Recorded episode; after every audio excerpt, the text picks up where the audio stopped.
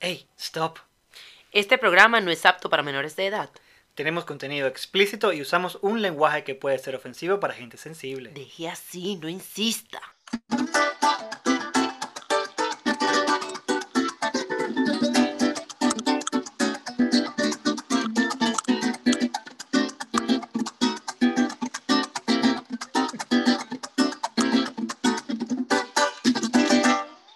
Este es un programa patrocinado por CV Life Health. Cotiza gratis con las mejores compañías de salud y vida de los Estados Unidos. Asegúrate por ti y por tu familia. OS Creative Solutions. Creamos a tu medida. Número uno en mercadeo digital. Venebazar, tu tienda latina en Dublín. Variedad de productos y excelente calidad. Vida y aceites esenciales. Te ofrece soluciones naturales. Al punto. Porque lo bueno se comparte.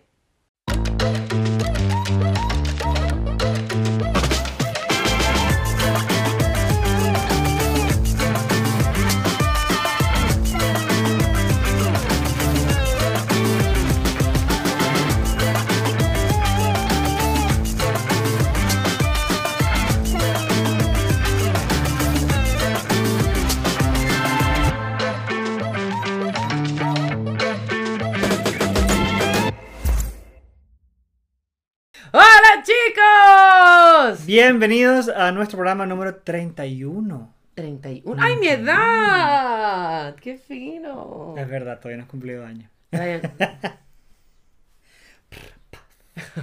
Hola chicos, bienvenidos. Este programa es Como a esta hora. y está conducido por Fran Torres Ya no soy Fátima. Y Elena Romero. que tenía los tobillos de Elena, ya volvió a ser Elena. Ay, sí, qué feo. Qué feo la semana pasada. Yo con mi tobillo, mi tobillo de jamón. Es así. Mira, ya va. Párame esto. Pe- Pero ya va, ¿por qué? Es que tenemos que decirle algo muy importante a la gente. Cierto. Suscribirse al canal, darle like al video y compartirlo. Además del Patreon. El Patreon. Ah, y vamos a hacer trending el hashtag Como a esta hora. Bueno, ya mismo que se lo han dado cuenta que estamos estrenando un micrófono nuevo. Hola, hola. Así que gracias a, a los Alexes por eh, este lindo regalo. Sí. Ahora, este, acuérdense siempre de que tenemos que darle las gracias a toda la gente que nos escucha, porque el programa también es emitido gracias a nuestros amigos del circuito web en la radio. Entonces le damos las gracias al circuito extremo 89.5 FM en Venezuela, Radiocriollismo.com en New York, Miami, los Estados Unidos. a lo latino FM en Mallorca, España, 342 La Radio, Chile y Suramérica. elvisjtradio.com, que eso es Massachusetts, United States, Radio Gocho en el estado Táchira, Venezuela. y Pana Salsa en Panamá. Esto está pasando en más de cinco países y ocho ciudades. Porque nunca decimos Dublín, Irlanda. Más Dublín, Irlanda. Si todos los programas pre- preguntan lo mismo y no lo dice. Bueno, pero lo voy a agregar. es que se me olvida. Se me olvida un poco, ¿no? Pero Sí, bueno. Pero bueno. ¿Qué tal toda tu semana? Cuéntame. Mi semana no estuvo mal, estuvo bastante ocupada. Eh, ha hecho un calor impresionante. eh, el fin de semana fue un fin de semana largo porque fue feriado. De Sí. paso de que eh, la semana pasada fue así como que heavy con el tema del después del cumpleaños de Framberg. Nos tocó un poco la recuperación porque fue el cumpleaños de Framberg y después vino el fin de semana largo. Así Claro, que- entonces fue rehabilitación, dieta, ejercicio, calor. y aquí estamos en la rehabilitación. Ching. Ahora, este, entre otras cosas, bueno, te voy a preguntar primero cómo estuvo tu semana para despecharte el cuento de la semana. Mi semana, mi semana estuvo bastante ocupada, la verdad. Tuve un montón de trabajo. Tuve un montón de edición. Ok. Pero estuvo bien, porque sabes que trabajo desde casa, entonces. Yo la verdad, este, bueno, estaba bastante ocupada en el café, entre el colegio, el café, la cosa, los perros, la cuestión, ay, Santo Cristo. Pero bueno, ha estado interesante porque el cuento que te voy a contar. Ajá, Tú sabes que sema- esta semana me pasó, chicuelos, Ujú. que yo, tipo normal, eh, en mi Instagram siempre recibo como que muchos mensajes raros. Yo recibí un mensaje de una chica que me decía que si, si a mí algún- empezó así, ¿a ti alguna vez te han, te han, este, ¿cómo se dice? No bloqueado, te han, Eliminado. ajá, de Instagram. Como que sin Instagram me había como que, como, ¿Restringido algún contenido? ajá. Entonces yo en plan así como, no. Pero bueno, ella, pero bueno, No. no, pero tú apoyas esa causa como que la, de que, de que las mujeres deberíamos de ser más libres. Tipo feminazi. Pero ya va, tipo, Ok. porque nosotros ya hemos tenido, esta es como que nuestra quinta cuenta en la que, sí, súper, Ya tú sabes que ya por ahí, ya tú sabes que ya por ahí viene como que muy tra- mucha tramoya. Por ahí viene un scam, viene, viene una, algo raro, una entonces- cosa rara. Esta chica me dice que, que ellas tienen una campaña que se llama como que libera tu pezón, sería en español. Ok. Y yo- Free the nipple. Ajá. y yo como, ok. Entonces ella pone que, o sea, me dice que ellas lo que hacen es que a las chicas que ellas reclutan, por ponerle alguna como que una carne, una carne mechada de esto. Ah, esa palabra reclutas, llama. Ya me, me habla de libera tu pezón y reclutar y no sé, me viene ya una, una, una vaina piramidal. Sí, Herbalife. Ay, se me, se me perdón. Para de Este, sufrir. bueno, nada, entonces que se supone que tú, pero mira cómo es el sistema. Tú llegas y le mandas a ella una foto o unas fotos Ah, y ya yo sé por dónde viene Tipo, esto. tipo, porque me dice, puedes mandarnos una foto de tus pechos, pero que siempre se te vea la cara. Ah, claro. Es muy Y importante. firma este documento donde me autorizas montar para montarlo en Te veo en Xvideos. Xvideos. Entonces, y pero también puedes mandarme una foto desnuda en la pose que tú quieras. Y entonces lo que hacemos es que montamos esta foto en, en Twitter y No. luego Twitter y Reddit, nada más y nada menos. y luego la montamos en Instagram, que lo más probable es que la tumben, pero bueno, ya esa es nuestra manera de protestar. Te promociona, okay, te promocionan en el Instagram, te montan en Twitter y en Reddit Ajá. y te ve, ok. Y yo me quedé así contenido. como. Perdón, chiquita. Y de repente, pa, te llegó un Snapchat, ta, tu foto. No. La manera más estúpida del mundo es que me ha pedido un nude. O Porque sea, es que es que, va. es que esta persona se la jugó, o sea, creó todo un drama, una cuenta falsa Sí. para pedir nudes. Y claro, tú siempre tienes como que el morbo de que te metes en la página y me meto en la página y tipo que habían un montón de jevitas en, la, en, el, en el grid. Pero estaban sexys, pero no estaban desnudas, ¿sabes? Y yo así como, Mm. Ok. Para los que nos escuchan o nos ven y no saben qué es nudes, desnudos en inglés. O sea, que se, le conocen en, en- en general como nudes. Hoy nowadays todo el mundo sabe que es nudes. Es tan bueno. Pero no ahora- sé, a lo mejor por ahí hay alguien de más edad que a lo mejor no sabe. Pero ahora lo que tengo que contar es, o lo, mi pregunta era, porque yo me lo estuve preguntando, ¿es lo mismo entonces una teta que una tetilla? Bueno, según Facebook e Instagram, no. ¿Por qué? Porque yo muestro mis fotos de la playa y yo muestro mis tetillas. Ajá. Pero si tú haces lo mismo, te van a borrar. Exacto, pero ¿cuál es la diferencia? Ya va. Porque, por ejemplo, hasta el tipo, tipo, yo que soy bisexual, pues a mí no me da lo mismo que un tipo me mande una foto de una tetilla que me mande una, ¿Te tipo, una teta, pues, ¿sabes lo que te digo? Porque de repente un jefe me manda una foto de una tetilla y me queda así como, Coge ahí, pa, tetilla. recata tu tetilla, ay, ay, recata tu tetilla, ¿sabes? Así como súper fuerte. Pero ahora, si es una jeva que te manda un pezón, claro, distinto. es como artístico. Es que, es que, es que las, las tetas siempre han sido sexualizadas. Las tetillas no. Exacto, pero porque, o sea, te pones a ver, la hay tiene razón al final en lo que dice lo del, su, de- lo lo hay su gente con sus fetiches, que bueno, habrá su gente que le gustará sus tetillas, pero normalmente es más sexualizado un pezón que una tetilla. Bueno, yo después de esto me quedé pensando y yo decía, claro, porque yo al principio medio le compré la novela, no te voy a caer a mentiras. Yo, yo al principio como que dije, "Verga, este es como que tiene razón y de verdad que no. Hashtag free the nipple. Claro, y yo empiezo a pensar en qué fotos tenga yo de que se me vean las tetas peladas. Yo no tengo fotos de las que se me vean tetas peladas en mi teléfono. Tú sabes que justamente hoy estaba viendo unas imágenes en Facebook que es un nuevo challenge. Entonces salen todas estas mujeres, obviamente todas y cada una tenían los senos operados, y están en el carro y se descubren una y se ponen el cinturón de seguridad del carro. ¿No? Entonces la- son varias. Claro, porque si tú no tienes las tetas operadas y haces eso, queda el cinturón aquí y la teta abajo, pues. La teta la absorbe el La cinturón. mía, no me ataca de tu rollo, la mía es... eh, Tengo dos opciones, me la pongo para arriba, págata, o me la pongo O el para cinturón abajo. que apriete ahí, no, que la agarre. Sí, me saqué freno, pues. La teta, Tengo- la- la teta abraza el cinturón. Pero bueno, al final de las imágenes había un tipo, un gordito, sentado en su carro, también Con su cinturón. cinturón en la, nip, en la, la tatilla. Bueno, Entonces, más o menos va por ahí la idea. yo, El hoyo dijo, yo también me uno. claro, yo también puede estar challenge. incluido, claro. Yo lo único que digo es, eh, ¿tú tienes, tú tienes en tu teléfono? Sinceramente, Yo sí. ¿no te da miedo? No vayas a... no, porque es que... Tú hay- eres mi, mi hermano chiquito. No, no, no para verla, sino para venderla. Eh, Verse como cotiza. hacer unos reales. Ah, porque hay maneras de, de mantener el contenido seguro. Además, bueno, yo tengo, valga la publicidad, yo tengo iPhone y iPhone es un poco más seguro ¿En qué sentido? a nivel de sistema. ¿Cómo? O sea, es muy difícil que tú puedas hackear un iPhone, a diferencia de un Android. Es un poquito más. Y, y iPhone te ofrece otras opciones de seguridad que de repente un Android no. No lo sé, a lo mejor hoy en día sí, pero tengo tiempo que no uso Android. No sé. Además que hay aplicaciones también que puedes descargar para proteger tu contenido. Como carpetas con, con, con claves. O sea, aun- aunque te roben el teléfono, no pueden abrir. Eh, Yo creo que ese es mi mayor, mi mayor miedo, así como que en la vida, porque uno, uno, tú te pones a ver y, y es que, es que a los famosos les pasa, ¿sabes?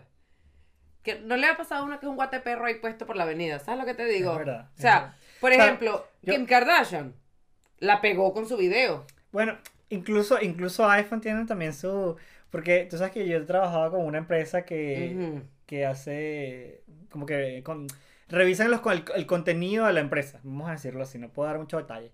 Pero allí puedes ver eh, la gente que tiene como que pornografía involuntaria, vamos a llamarla de esta manera. O sea, que es todo este tema, básicamente.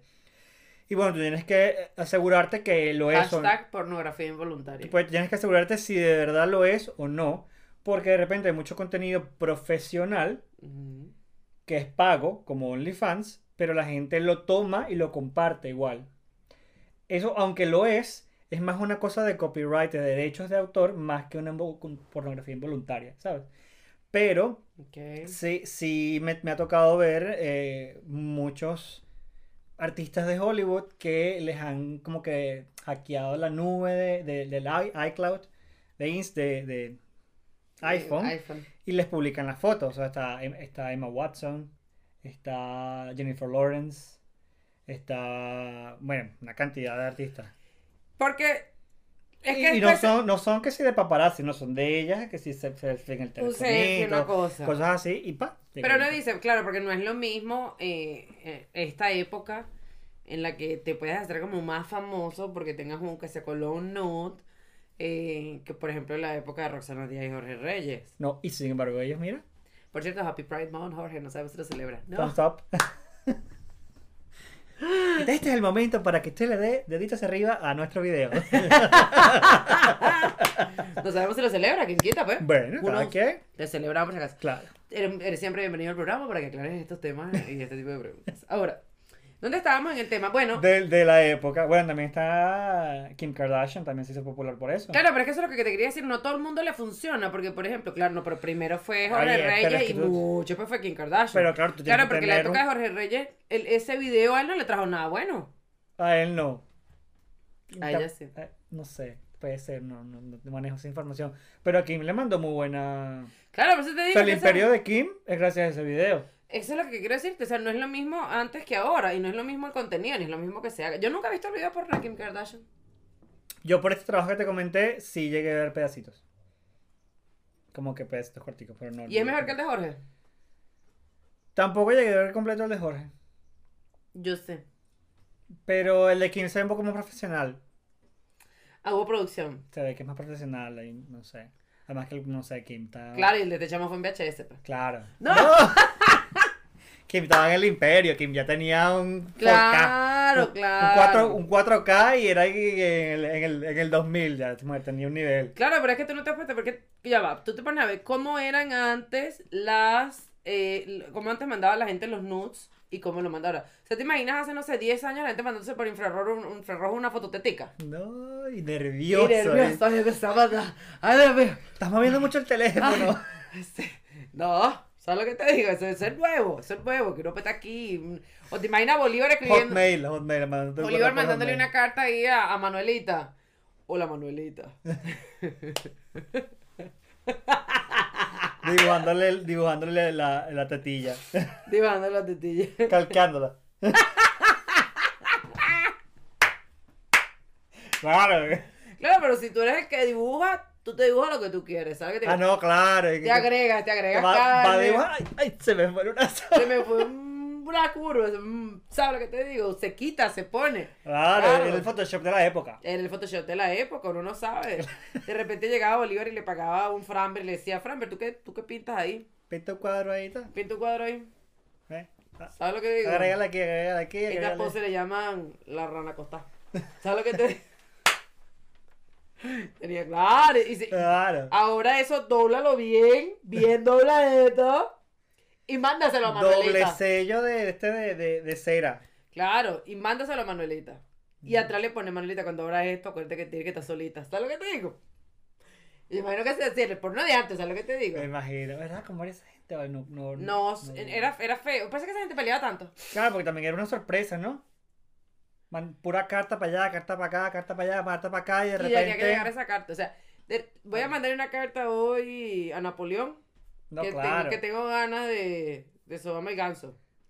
De aquí a que le llegue eso, no, ya parí. Yo creo que yo, yo creo que de aquí a un mes puede ser que haya Para que cuando lo leas se sienta horny. Es una, una predicción. Si Lo voy está a vivo. mandar una vez para ver si de aquí a un mes me llega el regreso de la carta. Yo digo que por esa es la razón que la gente. eh, Moría joven. No, también. También moría joven, Por eso que había tanta gente conflictiva, un Hitler, una gente brava, una gente, porque tú no te das cuenta, pero, pero el, el- el- la falta de actividad pone nervioso el cuerpo. Ahora te tengo un cuento de, de esas cosas, cuento que yo este, este- este- sí, el que se, el que el que voy a nombrar en este cuento.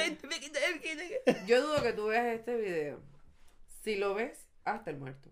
Vamos a mandárselo, vamos a encontrarlo. Vamos a No, no, no, no. Porque resulta que estaban de, empeza- ¿Tú te acuerdas de los teléfonos? Empezaban ya, las cámaras. está- está- Estás como tartamudeando ya. Ay, sí, Sí, está así. Está así. es que tengo como que mucha información y no quiero que se me pierda. Eh, es que un cuentazo, una A cosa. ver, yo estoy aquí ya. ya Ansioso. Estoy está sudando, ya me suda el bigote para saber. Porque es una de esas situaciones incómodas. Resulta que estábamos un grupo de amigos y nos estábamos tomando unos drinks, una cosa, una felicidad, tan, por cierto, Cuéntame. los drinks para el amigo. No, no, yo veo tu cuenta. Y, ento- y entonces, yo le digo a mi amigo, mira, no sé quién, este, vamos a tomar una foto de grupo. Una foto, una foto de grupo, pa, una foto de grupo. Y luego, préstame tu teléfono porque el mío no tenía cámara en ese momento para tomar unas fotos. Mm.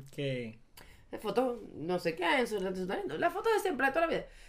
Y, o era que no, era su cámara, era mejor resolución, era la cosa. Yo tenía teléfono, pero estaba cansada la capa, cansada, fatigada, fatigada. El tuyo era Alcatel, el de era- ya era. El mío era el que le la gritaba la vuelta, no me era Blackberry de. ¿O era Blackberry? ¿Era un Blackberry? No, bueno, Era un Blackberry. si el tuyo no era Blackberry, no estaba en nada. Bueno, entonces él llega y la- con la morita de él. Él llega y me dice: Cuando termines, mándatelas de una vez Peligroso. para, tú sabes, para, que las tengas, no sé cuánto. Y las pones que sí, en Hi-Fi, que tenía en esa época, en MySpace. Nah, güey. Era una época atrás. Hace unos años. Y entonces yo me agarro el teléfono y me meto en la galería. Había unos, o sea, para empezar, había una foto. ¿Le favorecía? No, pero es que ya va. ¿Qué? Él, era un- él tenía su novia, la cual era una amiga de, de, de hace un tiempo. Y hay unas fotos, como que las cinco fotos que tomamos, y abajo, la hilera de abajo, era como una sesión de fotos de ella practicándole una felación. Pero con Digo. golosa, vale, con todo. con, No sé, yo ya me puse rojito, mira. con todo. Y claro, tipo, tipo, tengo el teléfono en la mano y lo veo y hago como. Yo no sabía qué hacer, porque él obviamente se iba a dar cuenta de que yo vi esas fotos, ¿sabes? Fue un momento súper incómodo. Porque a menos que él te lo haya dado con el propósito de que tú los No, vieras. no, no, nada que ver, era que él estaba un poco tomado también, y, ¿sabes? Se le olvidó. Se le olvidó. Mm. Y en esa época la gente no tenía como que tanta... esa- No, no había tanta experiencia en los nudes, no había tanta. Ok. Había más inocencia con el tema. Claro, era la época de la perra apenas estaba a salir la camarita. Claro, ¿Tú ves una foto de eso ahorita? cansada. Un píxel. Creo que hay una tetica. Ah, no, era un. No, esta es eh, nítida. Nítida, nítida se veía. Entonces, Claro, yo no supe cómo abordar la situación. Este. Te voy a ser sincera. Te hace la loca ya. yo me mandé mis cinco fotos. yo me que que, yo mandé todo. no, no, yo me mandé mis cinco fotos, ¿no? Y al rato, que es la parte gorrosa del cuento, al rato, él se va y él como que cae en cuenta. Claro, me quedé ahora Porque yo le doy, el- le doy el teléfono y ay, mira, este, ya me mandé la foto. Incómodo, incómodo, incó- La gota de sudor feo, feo. Y él de repente se va y al rato vuelve y me dice, mira, te voy a hacer una pregunta. Y ya tú sabías que venía la pregunta. Y yo, tipo, ¿qué? Y me dice, este, ¿tú viste esta foto en el teléfono? No, no, tú sabes que yo uso lentes y yo, yo, no, no la vi, no la vi. Y se echó a reír y me dijo, claro que la viste. Y yo, no, no sé qué me habla. Claro, quedó como el, jajaja, jujuju. Yo lo negué, él se rió. Así que hoy estoy admitiendo que ya, sí. ya. Hoy estoy admitiendo que sí, sí vi la foto, vi. No, oh, no la abrí por respeto. ¡Mentira! ¡Bustera! Y que me las mandé por infrarrojo. Y me la mandé por infrarrojo. ¡No! Qué mal. Bueno, ese es mi cuento de, de, de la foto de la cuestión. Ajá. También aprendí en ese video que el ángulo es muy importante. Bueno, claro, uno, yo, yo, por ejemplo, yo soy buena en fotografía. Entonces yo te sé, Por eso es que me dijo que si las quiero vender, las vendo. claro, uno tiene que saber utilizar cuál es la luz correcta, cuál es el ángulo, una reflexión, ¿sabes? Las sombras. Lo más. Luces y sombras son lo más importante. Tomen datos ahí, vayan anotando. Eh, claro. Yo, yo siempre he dicho, las mujeres nos tomamos las fotos siempre desde arriba para no verse más esbelta. Claro, es verdad. Porque desde arriba por lo general adelgaza un poco. Y si hay busto, Y si hay gusto, uno, no se ve barriguita. uno siempre hace un poquito de... Claro. Amiga, yo usted tiene la práctica, amiga. Usted es de la generación ganadora. Usted es de la generación ganadora. Claro, Usted hace así como un poquito de... Y ahí lo tiene. En cambio, los varones siempre se toman la foto, menos Framber porque él sabe de luces y esto. Los demás varones son básicos. Se toman su foto siempre agarrándose el, el paquete. Como que no. Lo puedes como un huevón. Agarrándose el paquete. No, y entonces se lo agarran, claro, como que la base. Y esto que quede abajo para que te dé la sensación de que es más largo. Y, la, y de abajo. Entonces tú dices, 19 gramos y medio sin contar la canasta. Puro ángulo, ángulo. Así que bueno, si usted Si se va a tomar- McDonald's retoca sus imágenes en las hamburguesas, Es verdad. porque uno no puede hacer su foto trampa también. Es verdad, pero hay cosas que la gente no toma en cuenta. Por ejemplo, uno que es de esta generación, la generación, las generaciones nuevas, son como un poquito más desvergonzadas porque ya ellos están acostumbrados a esto. Claro que ellos En cambio, uno viene de una generación en la que la pornografía era muy prefabricada y ahora la gente se, se, se, se blichea. ¿Cómo se dice? Se se, se, Se blanquea. se blanquea el ano. ¿sabes? Bueno, y todo, todo. Y todo. Pero bueno, la juguetería se blanquea ahora y entonces, claro, como la juguetería se blanquea, mucha gente ahora está preparada para esta situación. Pero de repente hay gente como yo, que usted está esperando recibir un salmón, amigo, tocineta. pero, pero es verdad.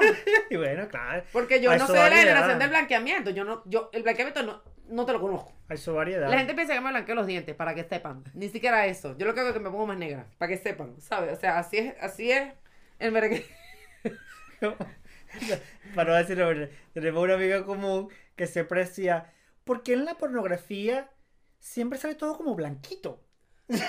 ¿Cómo hacen? Porque está todo viene perfectamente blanquito. Mm. Crema blanqueadora. Claro. Entonces, claro, cuando a ti te piden nudes y tu referencia mental es eh, salmoncito, rosadito, eso, una cosa bella, uno dice, ella, ella, se cansaba eso. Porque hay gente como yo que no es que somos una sombra, porque uno no es una sombra, uno no es un, un tetero de caraota, No.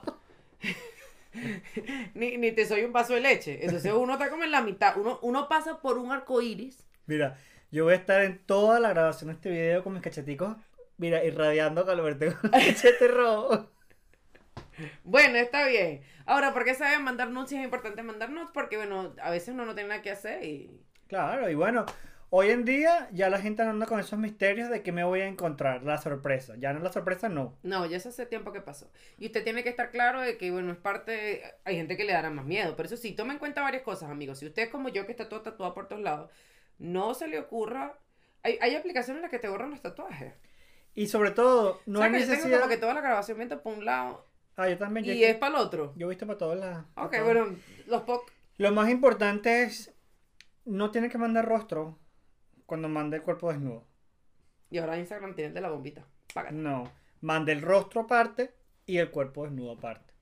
Bueno, hoy, hoy tenemos un invitado súper, súper especial, además de que es venezolano, es un excelente músico y no solo sabe tocar un cuatro, sino tres, ni el otro, tres al mismo tiempo. y entonces aquí vamos a tener hoy ¿A quién? A Miguel Ciso. ¡Ay, no puede ser! ¡Bienvenido! ¡Qué orgullo, un venezolano! hola, hola. Muchachos, muchísimas gracias por tenerme aquí en, en- en su espacio. Eh, de verdad me siento encantado de estar, bueno, entre venezolanos, me siento en casa. Y así que, bueno, de verdad, muchas gracias y, y yo encantado de estar aquí con ustedes. Y les Qué voy a bueno. contar más cosas. La primera de estas es que em, eh, Miguel está en Irlanda, igual que nosotros, pero nosotros decidimos hacerlas tipo Zoom porque somos flojos. No les vamos a sacar mentira. Pandemia, O pandemia, sea, para que, sí, que cuele. una pandemia, pa- para que los demás invitados no se sientan que los hemos maltratado, también lo hicimos al por Zoom. Cuéntame, ¿cuánto tiempo tienes en Irlanda? Ya casi tres, casi tres años. Eh, Tres años. Sí, Ah, sí, tres añitos. Ah, Y joven, sí. Ustedes deben ser el grupo eh, de los cinco, de los seis, de los siete ya, Hoy los casi ocho. ocho, ¿eh? de los ocho, imagínate, claro. Sí, ya. Ni- Es que todos los el que tengo lo que pasa es que la cámara no se nota. Los grupos han avanzado ya. ya. Ah, ya se está poniendo. A mí un poquito, un poquito aquí la barba, un poquito Bueno. también. Se me pone un poquito. Eventualmente tiene que tres.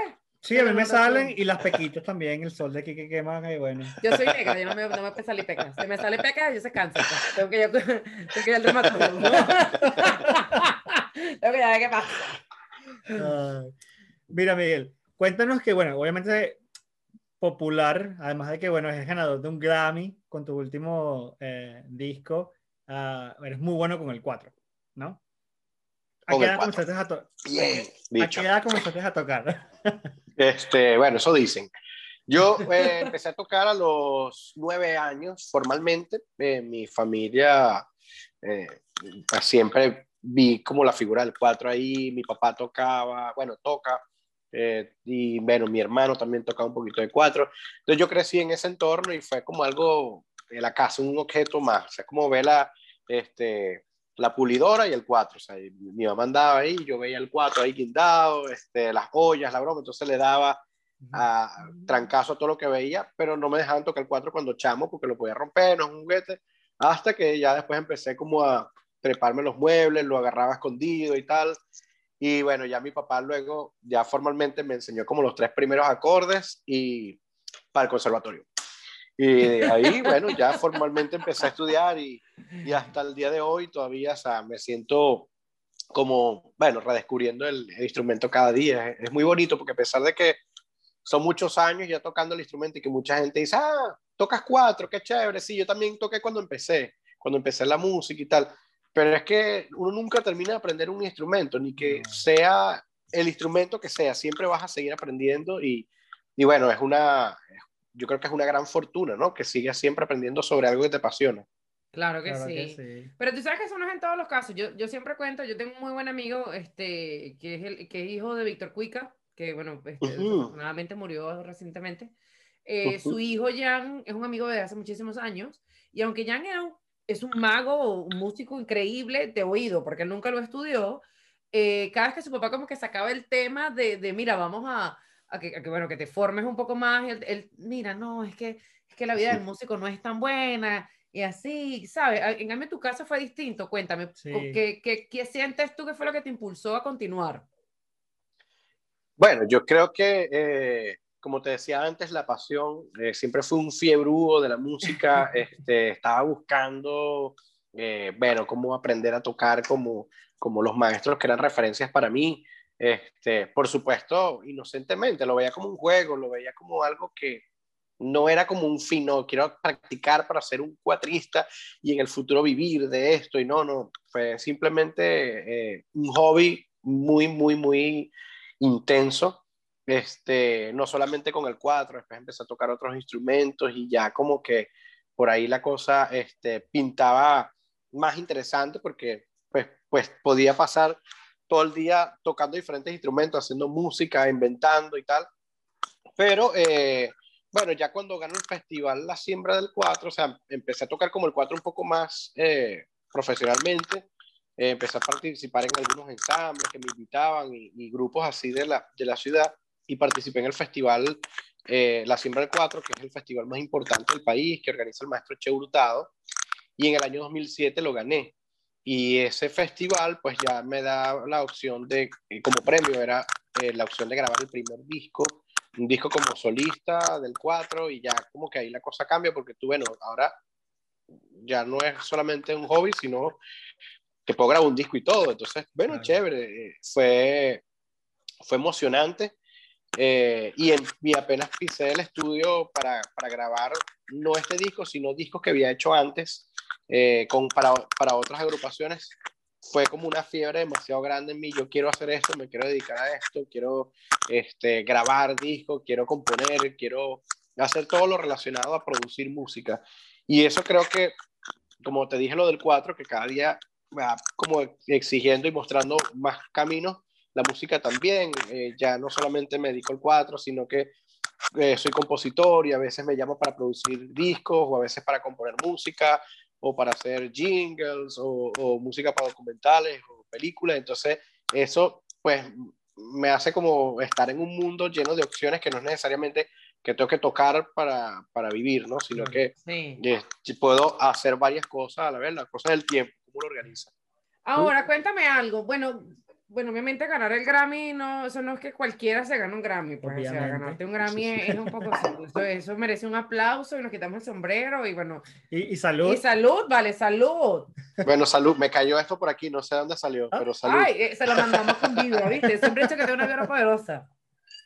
Qué buena producción la de, la de, la de ustedes, pana, mira.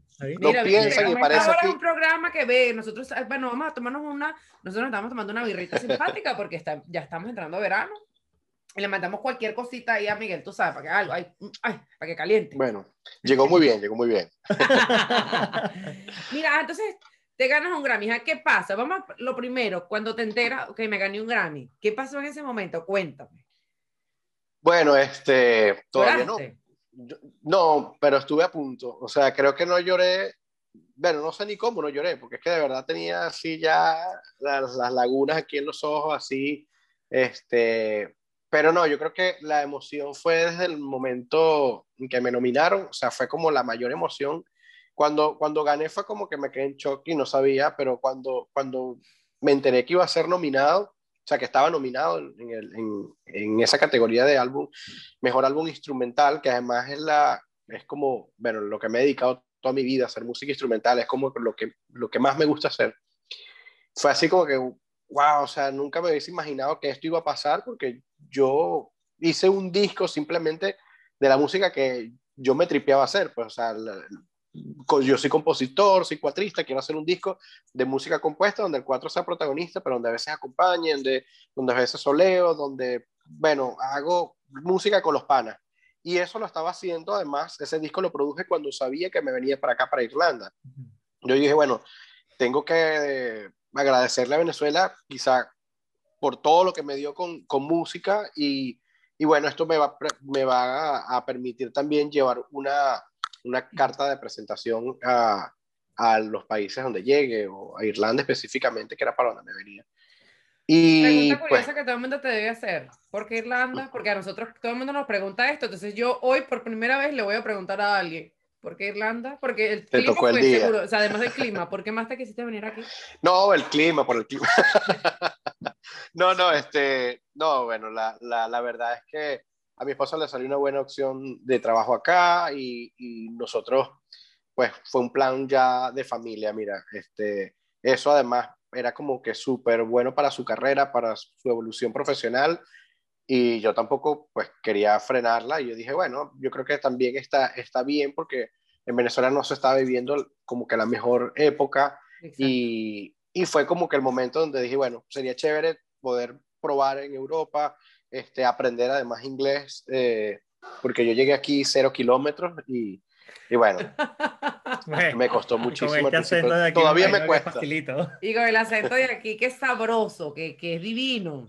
No, no, no, te lo juro que esa es mi mayor pesadilla cuando me llama un irlandés por teléfono. Yo, Ay, ah, sí. es- Pero todavía me llegaste pasa. dedicándote a la música o te tocó hacer trabajos como a todos los que, los que no, desafortunadamente no, no teníamos una habilidad como la tuya y podíamos chapear diciendo me gané un Grammy. Nosotros decíamos, nosotros tuvimos que el CV que teníamos profesional de Venezuela lo desarmamos y empezamos a mentir, como yo fui mesonera en Venezuela, yo te limpiaba baños, o sea, uno se volvió claro, Sí, uno el claro. CV lo transformó, te pasó lo mismo, como No, bueno, este, llegando aquí, eh, al principio fue como que, bueno, voy a dedicarme el primer momento a, a estudiar inglés, a hacer un curso intensivo y tal. Y bueno, tuve la fortuna que inmediatamente un, un amigo, este, Orlando Molina, que es guitarrista que vive acá, venezolano, me, me invitó a participar en, en un grupo de música latina, este, donde él tocaba y donde estaban buscando a alguien que, que eventualmente pudiera a tocar en eventos, en bodas, en, en, en varias cosas privadas que se, que se hacen, no tanto en pops, pero sobre todo en, en, en bodas y, y, recepciones, ¿no? Entonces eh, fue chéverísimo porque inmediatamente eh, toqué la primera vez, el pana me dijo, o sea, te quedas, tocas con nosotros todo lo que venga, eh, a veces pues tocamos a trío o a, o a cuarteto y, y pues tenemos que mover músicos, pero a mí me gustaría que estuvieras aquí y tal. Y eh, el pana se llama Tony Oscar, que además es de acá, eh, bueno, es, es cubano, pero vive acá en Irlanda. Y le mando un abrazo gigante. Y bueno, con él empecé a trabajar con, con, una compañía de música latina. Este, inmediatamente luego sale la nominación del Grammy y fue como que, wow, o sea, qué fino. Y bueno, fue, empezó como que también la gira, presentar el disco en otros sitios. Ese año estuve muy ausente acá, hice una gira por, por varios países aquí en Europa, y luego me fui para Estados Unidos y ya, bueno, del resto sí he seguido como trabajando con la música. Una vez que llegué aquí, he tenido la fortuna de seguir trabajando con la música. No todo el tiempo es como mucho trabajo, por supuesto. Hay, esta carrera, bajas, esta claro. profesión tiene altos y bajos, sobre todo en las temporadas. En invierno se toca mucho menos y con COVID se toca aún mucho menos. Claro. Pero, De pero hecho, bueno, te- ten- estabas trabajando con Renis Quijada últimamente, ¿verdad? En el estudio nuevo que hicieron. Bueno, he estado allí participando con ellos, asesorando también un poco, este, participando en ensayos. Ellos, ellos se han, han sido muy panas conmigo y desde el momento que llegué me abrieron las puertas del estudio, de, de su casa. Y bueno, siempre hacemos trabajos en conjunto, colaboraciones. eh, hemos hecho ya, no sé, tres gaitazos, este, eh, Latin, eh, el Festival de Latin Music, eh, el Día de las Madres, el Día del Padre, todo. Resulta que cuando hace ocho años, porque Renis es de mi generación, por eso que conozco a Renis, lo conozco hace muchos años, y a varios de los músicos, le- el Sí. tema del, de, de- del- de la fiesta latina no era como tan popular como de repente fue cuando tú llegaste. Entonces habían dos momentos del latineo, lo que uno le llamaba el latineo, o sea, de, la chapa. Uno era un local que se llamaba Mercantile, yo no sé si tú te acuerdas, que que, el todavía DJ está. era Renis, Ahí, de ahí es que lo, bueno, yo lo es que conocí lo conocí a ayer. Renis. Ok. Este, bueno, va- par de veces sacó la charrasca. Y yo no soy, yo de música poco, pero cuando me tomo unos tragos, me creo la Lupe o Celia Cruz, depende de lo que tú me toques yo, Depende de lo que hayas bebido. depende de lo que haya bebido. Pero si me da un Ok. tequila, ay, la Lupe, porque me desnudo, ¿sabes? Me da. Y uno sacaba su, su, su, eh, su charrasca, y me acuerdo que, que Reni siempre andaba con el bochinche, y una, ¡eh! la cosa. Y ya después con el tiempo, si- no sé si llegaste a ir, por eso esta era mi pregunta, había un lugar que se llama Chancerín, yo no sé si tú recuerdas. Chancerín, Cha- sí. Chancerín, ¿llegaste a ir? Cuando, o sea, son mitos para mí. Cuando llegué, todo el mundo me echa los cuentos y yo me siento tan mal de no haber podido ir. O sea, yo estoy aquí diciendo, una vez más me está pasando esto, todo el mundo hablando en Mercantile, Chelsea, y no, no, no. No, No, bueno, uno iba para Yo allá. soy un bebé, soy un bebé en Irlanda. Yo Es así. O sea, soy otra, otra. Yo Pero eres soy una eh, generación, generación linda, X. porque eres el resultado de todo eso que uno vivió, como, como decirte esto, que era el Chancerín, que estos mismos muchachos que me imagino que son con los que estás ahorita haciendo música, te daban una oportunidad de disfrutar.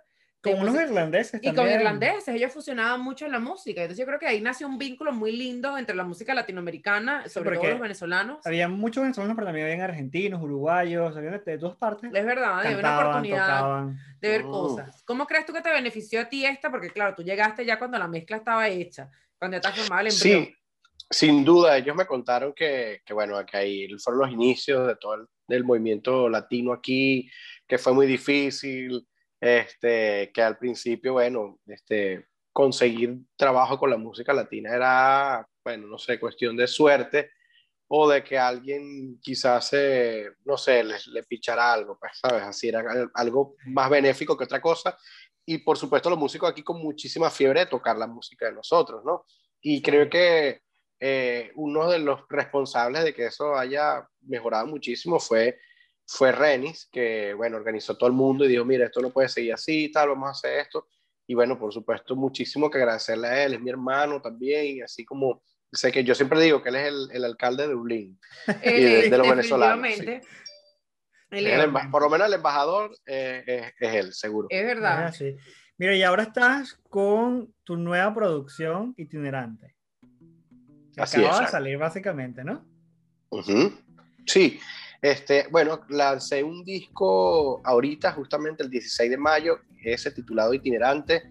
Eh, bueno, después de haber hecho identidad y con, por supuesto, toda la, todo lo que resultó ser, que, que de verdad, o sea, para mí fue un sueño, eh, ya había pasado como un rato y yo necesitaba como decir algo musicalmente y dije, bueno, nada, voy a, voy a embarcarme en otro, en otro disco. Y conocí un amigo, productor musical también este, en Francia, que se llama Julian Jean, este, que escuchó mi disco anterior y el, y el tipo, pues francés así todo, pero se puso a llorar escuchando, la esposa me mandaba los videos, ahí está el tipo llorando con tu música, no sé qué pasa, que lo...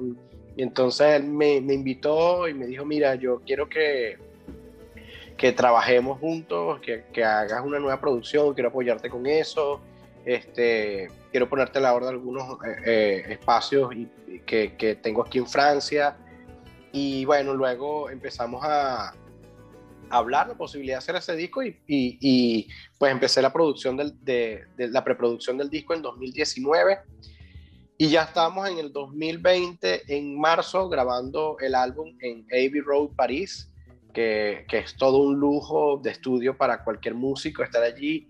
Eh, un equipo maravilloso, este, dirigido por una venezolana que se llama Carolina Santana, que además es recientemente, hace un, mes y medio, algo así, fue galardonada con los Oscar en la película Sound of Metal, of Metal, que fue ganadora de mejor sonido y ella estaba entre el equipo de ingenieros de, de esa película. Qué brutal, Y bueno, ella fue la que me dio como la, la posibilidad, mira, eh, yo trabajo aquí, doy clases en este estudio, eh, vamos a armar las sesiones y bueno, fue todo súper brutal hacer, hacer una grabación allí.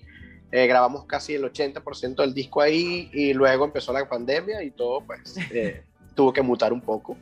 y ahí, bueno, un bajón por supuesto, eh, todo el mundo esperando, bueno, quizá el mes que viene y esto se soluciona, volvemos a grabar, pero no. Sí, es que esto ha sido una nevera de planes para todo el mundo horrible. Totalmente. pero con todo eso lograste eh, em, hacer el tema itinerante tú solo, o sea, todos los instrumentos los tocas tú. Eso a mí me impactó. Sí, es que de eso te iba a comentar, que ya el resultado de la pandemia, bueno, pues sí, fue un choque muy, muy duro para todos los músicos, pero también nos tuvimos que reinventar, bueno, todo el mundo realmente, ¿no? Pero los músicos en especial, por ejemplo, tuvimos que empezar a hacer home studios aquí, eh, todo el mundo comprase sus micros, estudiar audio.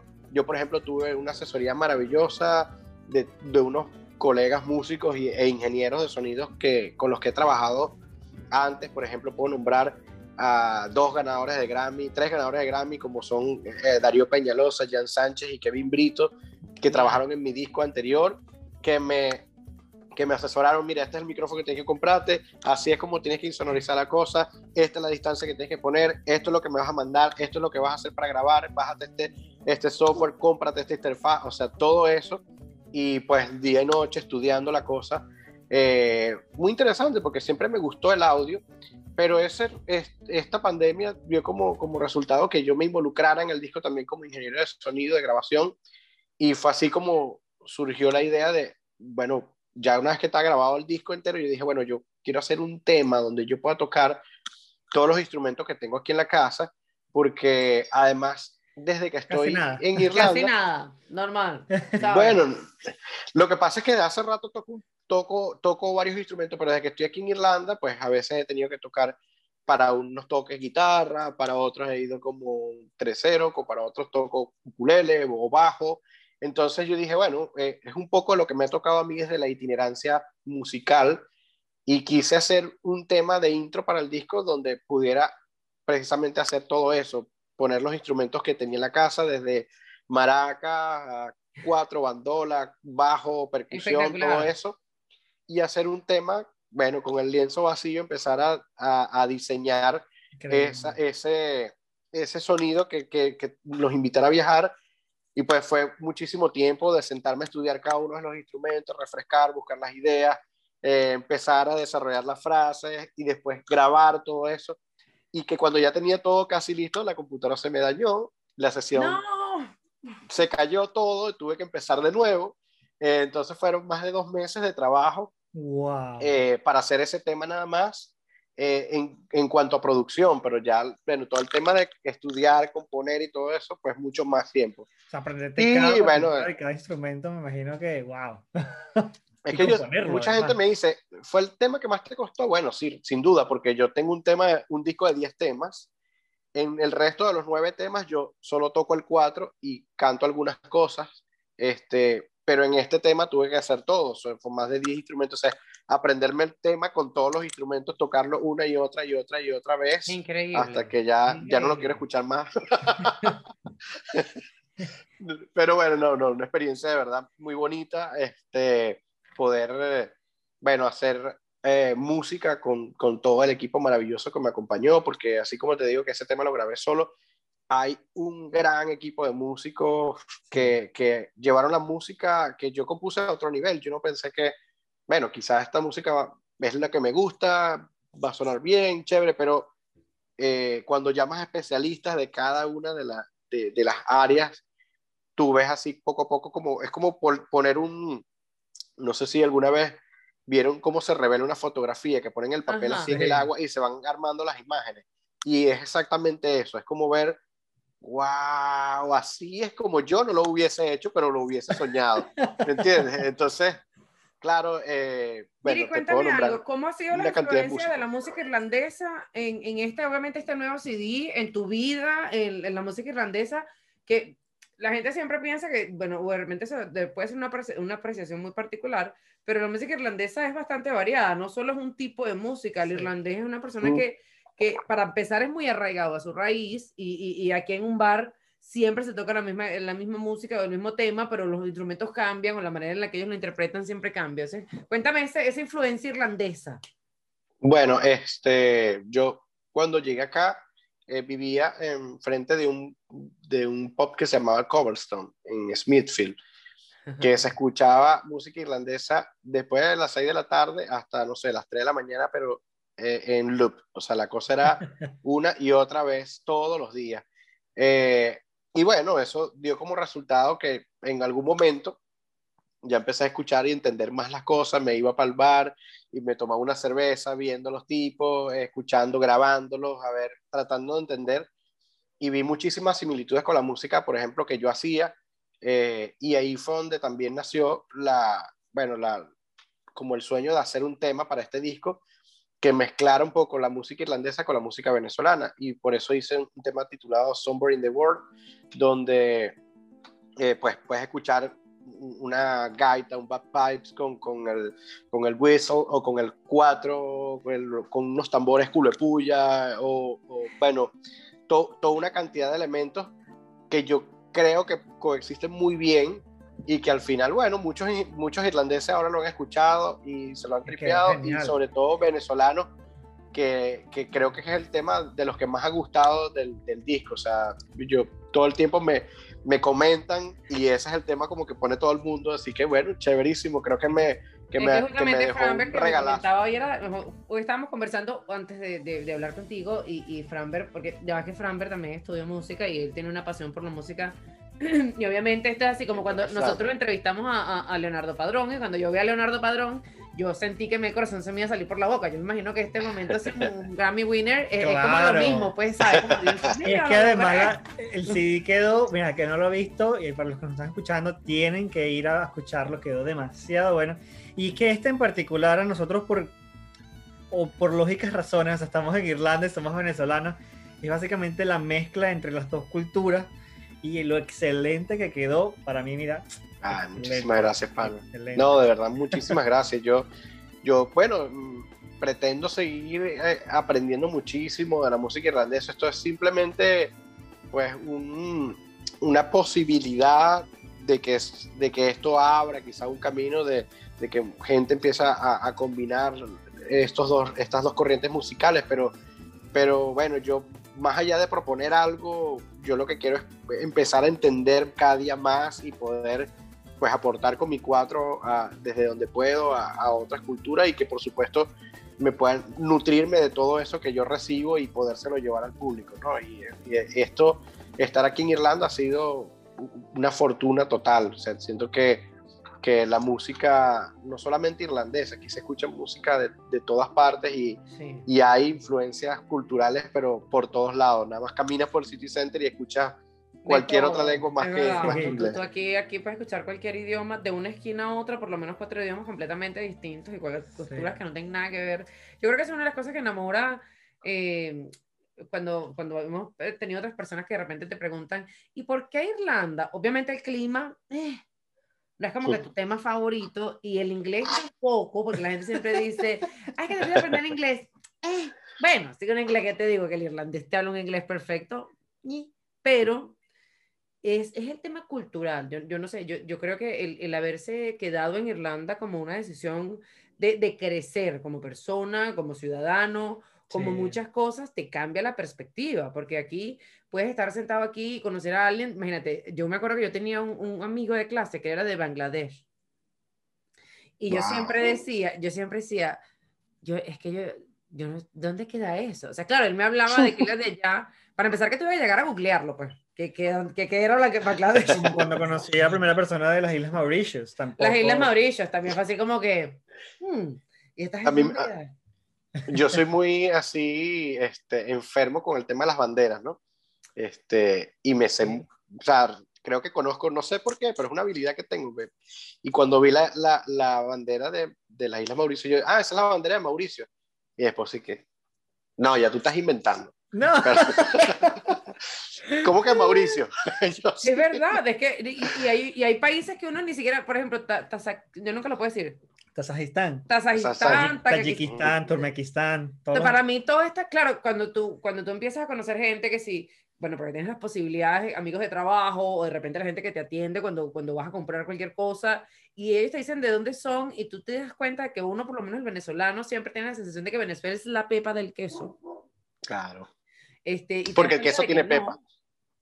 ¿Cómo? Porque el queso tiene pepa. Claro, y, eh, si fuera, y si en el caso sería Venezuela. Las cosas como son. Las cosas como son. Las cosas como son. Claro, no me mentira tampoco, tampoco voy a quitar la propaganda al país. Pero bueno, si te das cuenta de que Irlanda tiene un, digamos que una, una diversidad cultural demasiado grande y eso ha hecho que definitivamente uno, uno clique con, con la ciudad. ¿Viste cómo uno habla español ya? Uno cliquea, ya uno no Ah, no, eso es la gente está aprendiendo inglés. Somos Dora la exploradora, pues. Dora la exploradora. Y estos días aprendimos que hay un país en que la gente habla spanglish. Y, eh, el, y, y, el, idioma. Sí, es el idioma ah, sí, sí, sí, Es verdad, es verdad. Es verdad. En, en Mónaco. No, eh, creo que queda aquí en Europa. Gibraltar. Gibraltar, Gibraltar puede ser. Que la gente habla spanglish y yo decía, bello. O sea, ya, yo me voy para allá fluente ya. Es una mujer que ya, yo puedo hablar lo que yo quiera. y oye, Dari, Oye, Dari. Bueno, porque eso es más o menos como lo. ¿Viste? Porque uno piensa en Spanglish y se te va a tu Puerto Rico. De una, de una, de una para allá. allá también lo que pasa es que no lo han oficializado, pero también es legal. Es verdad, es verdad se habla puro Spanglish. Mira, cuéntame Mira, cosa, Miguel. ¿Cuál es tu plan de ahora? ¿Qué vas para empezar? ¿Te quedas en Irlanda? ¿Te quieres quedar aquí? ¿Te quieres mover? ¿Te enamoró la isla? Pues de momento estoy aquí eh, y, y, no, no tengo planes de, de, de moverme por ahora este, un día a la vez. Vamos a ver qué, qué pasa. Eh, por, por, el momento lo que me, me, encantaría poder llevar esta música la música de este disco a, bueno, el público. estoy loco por volver a las tarimas. Eh, los músicos hemos sido muy afectados por el, por el tema del COVID porque somos, hemos sido como los últimos en reintegrarnos porque entonces, eh, no sé, es como que es muy riesgoso, ¿sabes? Pero no es riesgoso una cantidad de cosas que, que, que no tienen como lógica, pero bueno. Este, Mira, y, los conciertos virtuales, disculpa que te interrumpa aquí, pero es que siempre me he preguntado, porque he visto que, que por ejemplo, vos veis hizo un, concierto virtual, Marc, eh, eh, Marc, bueno, Marc Anthony hizo un concierto virtual, eh, eh, hay otro grupo venezolano que es un, eh, no, de Cervantes Florentino también hicieron. Florentino, o sea, ¿te animarías tú de repente a decir, ok, voy a hacer un concierto virtual? Bueno, ya hice uno, este, pero es que también el tema es que cuando tú haces las las referencias que, que, que tienes, además son de superestrellas famosísimas a nivel mundial. Yo no soy para nada un músico de masas. Este, pues a mí, yo soy muy famoso en mi casa a la hora de comer. Y bueno, me conoce mi mamá, mi papá. Lo cierto es que... usted siempre podrá chapear con el Grammy. O donde usted llegue, usted le dice a la gente, discúlpeme, yo me gané un Grammy, amigo, ya va. Con el Grammy bajo el brazo. El Grammy bajo el brazo. A mí, me, a mí ah, sí, me lo voy a guindar de bling bling. Claro. Bling, bling. Me gusta. Claro, hay que blin, blinear, anota eso. Bueno, este, yo, yo, no, yo, yo sí creo que es una opción. Lo que pasa es que también cuando tú dices, voy a hacer un concierto online, eh, la gente pues paga 10, 15 o lo que quiera o lo que sea la entrada por ver un concierto. Este, y bueno, a mí realmente, mm, bueno, tengo que decirlo, es el momento de la sinceridad que hay gente que cree que esto no cuesta nada hacerlo, ¿sabes? Como, bueno, pero grábate un video. Y entonces tú dices, pero tú sabes la producción que hay atrás allí, tú sabes cuánto cuesta cada cámara y el alquiler del personal y la sala, y iluminación y todo el tema de pagar a los músicos, el repertorio, la cosa, para que entonces tú hagas un, un concierto que te costó miles y entonces cuando vendes el concierto pongas la entrada y le dices, vale 20 y digas, ¿qué? 20, pero este se crea Arjona. Si Arjona hizo uno y vale 15, tú dices, bueno, este, señores, no soy Arjona, por eso tengo que cobrar más que Arjona, porque no me van a ver los millones de personas que ven a Arjona, ni que venga Bosway, ni que venga Salvador y Florentino. Y lo que yo hago es sumamente, bueno, orgánico y con muchísimo esfuerzo y con la poca gente que quizás quiera apoyar, que cada día, bueno, se siga sumando más a colaborar con esto, pero hacer un concierto online no es una cosa tan fácil, o sea, a mí me gusta hacer las cosas bien y hacer un concierto quizá con un teléfono eh, no es la calidad que merecen el público y hacer las cosas a un nivel, pues, eh, tiene otro nivel de exigencia y de patrocinar. Porque una de las personas que nos habló de ti desde hace un tiempo, que de, hecho nos dijo, tienen que entrevistarlo, fue Mariaca, Mariaca Semprún. Bueno, eso es mi pana, Mariaca es mi pana, por supuesto. Mariaca de una vez nos dijo, ya va, ustedes tienen que entrevistar a Miguel. O sea, eso fue lo primero que ella aclaró. Claro, porque además está en Irlanda, así como, ¿cómo que no lo ¿Cómo han que no lo han visto? ¿Cómo que no? Mariaca, ya, ya, listo, cumplimos. bueno, por ahí, por ahí próximamente creo que la vamos a ver también, así que bueno, eso, eso va a estar interesante. Mira, ¿tienes planes de, de, tour para Europa? Me imagino que ahorita con el tema del COVID. Sí, este, desde ya estoy abriendo la agenda, o sea, estoy buscando, por supuesto, ya he tenido algunas conversaciones, pero es que todo está como incierto, sobre todo aquí en Europa, eh, pues más hacia el final del año, principios del otro, es que creo que con seguridad podremos estar haciendo otra vez espectáculos hasta donde se puede. Ahorita no sabemos qué va a pasar mañana, pero eso es lo que es la expectativa. Tienes que irte a Florida. Y, para Estados Unidos también, este, ya estoy, ¿cómo? Tienes que irte a Florida y no hay COVID. En Florida no hay COVID. Por eso en Estados Unidos en Estados Unidos pronto, allá voy a estar en un país y en una ciudad libre de COVID, donde ponen la vacuna al llegar. Este, bueno, espero, por supuesto, estoy ya armando la gira, esperando que esto sea, por supuesto, con lo más rápido que se pueda, que, que pueda llevar esta música por ahí, por esos lados.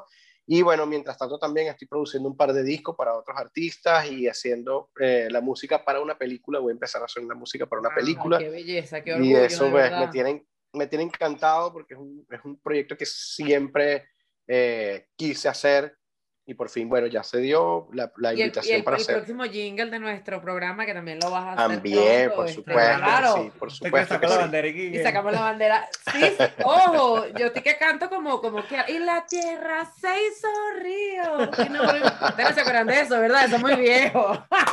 No, yo soy, yo soy de, del trap para acá. Ah, bueno, discúlpame, yo de los Power Rangers para acá. RBD para adelante. No. Bueno, mira, Miguel, yo quisiera que tú le mandes un saludo a todas las personas que te escuchan, porque no te hemos dicho, pero en este momento, además de las personas que te ven en nuestro canal de YouTube, te escuchan este, desde el circuito radio web, que bueno, son más de cinco países, seis, porque Irlanda cuenta. Y eh, ocho- y más de ocho ocho ci- más de ocho ciudades, gente en Latinoamérica, en Nueva York, en, En España, en España, en Mallorca, Unidos. todos lados te escuchan y yo quiero que tú les mandes, por favor, un saludo. Tengo miedo escénico ahora. Me dijiste que había tanta gente. Yo pensaba que estaba hablando con ustedes dos nada más. Al ¿Cómo final no me de la dicen eso conversación antes? Al final la de la feliz. conversación, ay Dios mío, mi rumor. Bueno, ajá. Gente del mundo.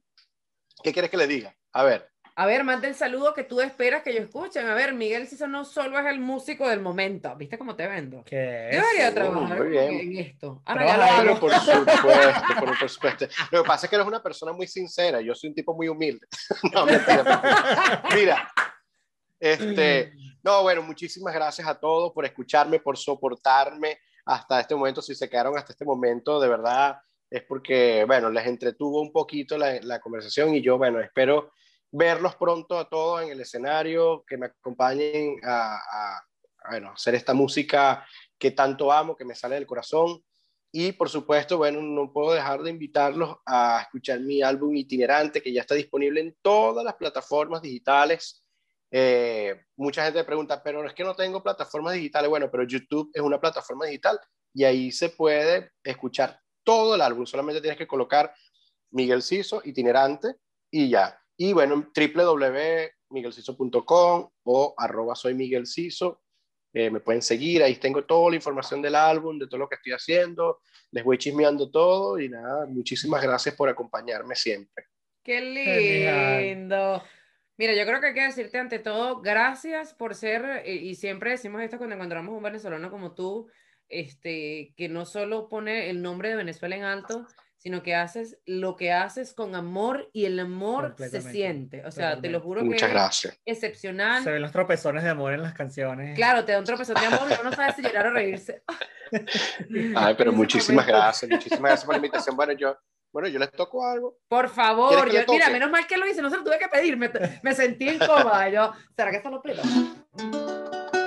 A ver, a ver, a ver, a ver.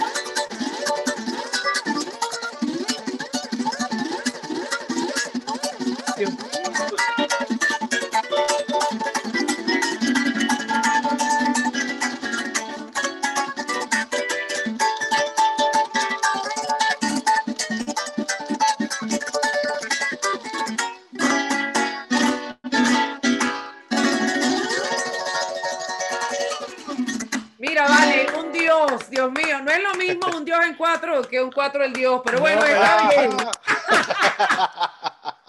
Muchas gracias, Miguel. Te mando amor. Y ustedes, chicos, los queremos muchísimas enormes. Muchas gracias. Muchísimas gracias, Frank. Un abrazo para Un abrazo. Los. Chao.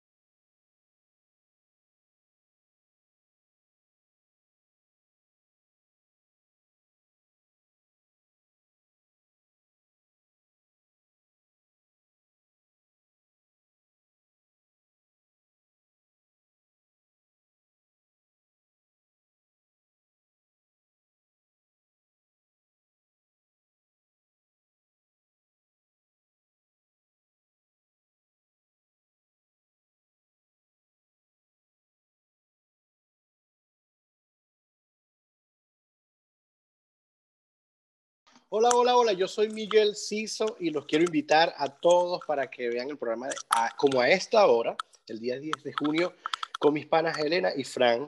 Y bueno, no se pierdan todos los que les tengo que contar por ahí, va a estar buenísimo. Les mando un, un beso y un abrazo. Chévere. Ya, te liberamos. Anda a coger sol por la ventana como una iguana. Muchachos, muchísimas gracias, de verdad. Gracias a, ti, estoy de tu talento. no te duelen las manitos. Yo ya voy a estar preparado para celebrar el nuevo Grammy, por favor. Por favor. acuérdate que te estamos pronosticando tu segundo Grammy, ¿viste? Te lo pronostico. Bueno, pana, muchísimas gracias. les, diré. Muchísimas gracias a Elena, a Frank, a Franber, Franber, ¿ves? Franber. ¿Viste? Pero por haberme. No te preocupes. Sí, sí, por Grammy, dime el nombre completo por sacar. Claro, si el Grammy. Exacto, porque no voy a decir, no es cualquier Frank, no, no, no, no, no, no es cualquier Frank. no es Frank ni Frank entero, es Franber de como esta hora. bueno, muchachos, muchísimas gracias, de verdad. Ahora sí me voy a coger el sol. Como una iguana, mi vida, porque eso hace falta. Un beso gigante. Vaya, pues, Esperamos verte pronto. Seguro.